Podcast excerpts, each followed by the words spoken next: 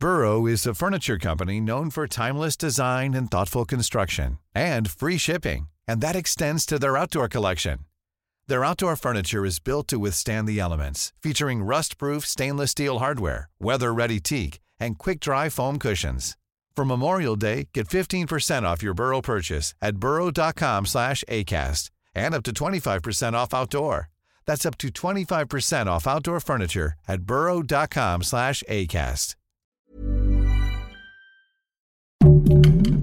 Heraldo Podcast, un lugar para tus oídos. Madrugada del 25 de agosto de 1985, Los Ángeles, California. Parecía ser una noche cualquiera en el barrio de Misión Viejo en el condado de Orange. El silencio predominaba en las calles. La mayoría de las luces en las casas estaban apagadas. Parecía una noche normal.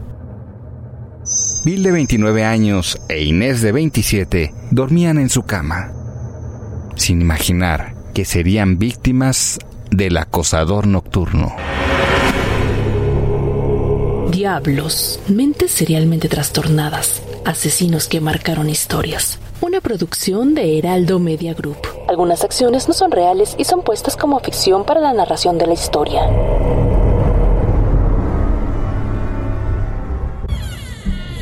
Richard Ramírez merodeaba por el vecindario y después de un rato entró a asaltar la casa de la joven pareja. Irrumpió en su habitación y a quemarropa le dio tres tiros en la cabeza a Bill. Inés se despertó abruptamente por los disparos y se quedó en shock. El acosador nocturno buscó algo de valor por toda la casa y tras no encontrar nada, regresó a la habitación. Inés le confesó el lugar en el que guardaba algo de dinero su pareja. Él lo tomó y le apuntó con la pistola. Después de un rato decidió marcharse y dejarla con vida. Gracias a eso y a las huellas dactilares que dejó por todo el piso, Inés pudo dar a la policía una descripción exacta de Richard Ramírez, además de que uno de los vecinos anotó las placas de un Toyota familiar color naranja que merodeaba sospechosamente el vecindario. Richard Ramírez tuvo una infancia complicada. Su padre era un mexicano originario de Ciudad Juárez, sumamente violento con todos sus hijos, y su adolescencia fue marcada por la relación que tenía con su primo Miguel Ramírez, un veterano de la guerra de Vietnam que le mostraba orgullosamente varias fotografías en las que salía cometiendo crímenes atroces y posando junto a cadáveres mutilados. Fue este mismo primo quien le enseñó las técnicas que aprendió en el ejército para asesinar con sigilo.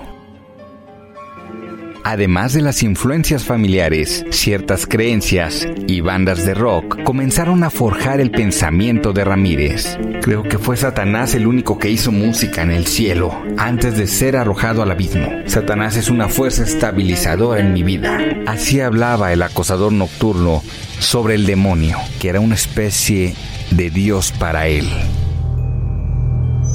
Su actividad delictiva la empezó en Los Ángeles robando. Fue en este lugar donde en una ocasión lo capturaron, le tomaron huellas dactilares y tuvo que pasar seis meses en la cárcel. Esto, sumado a la declaración de Inés, fue uno de los puntos cruciales para que dieran con él después de que asesinara a Bill. Ya conocían su identidad, la cual hicieron pública tapizando las calles y los medios de comunicación con su rostro y nombre. The so-called Night Stalker will be caught because of a tip. To help motivate someone to come forward, Los Angeles County officials have authorized a $10,000 reward. Ramírez, desconociendo que ya habían descubierto su identidad, partió rumbo a Tucson para visitar a algunos familiares.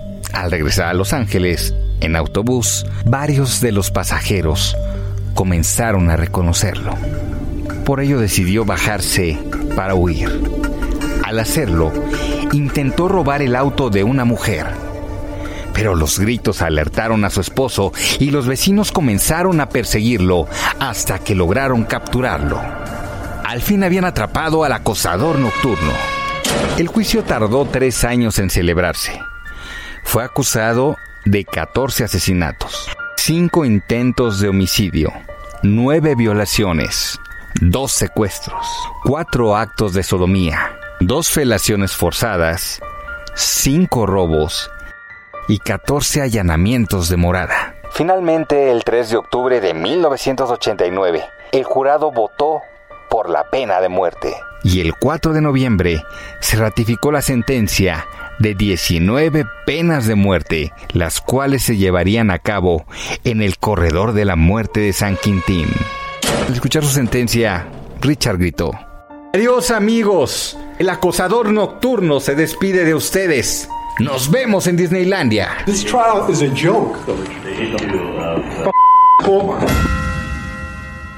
El acosador nocturno no lograría enfrentar esta sentencia, ya que murió el 7 de junio de 2013 de insuficiencia hepática, ya que durante 23 años logró revocar su condena por irregularidades en el juicio. Diablos, mentes serialmente trastornadas, asesinos que marcaron historias. Una producción de Heraldo Media Group. Algunas acciones no son reales y son puestas como ficción para la narración de la historia.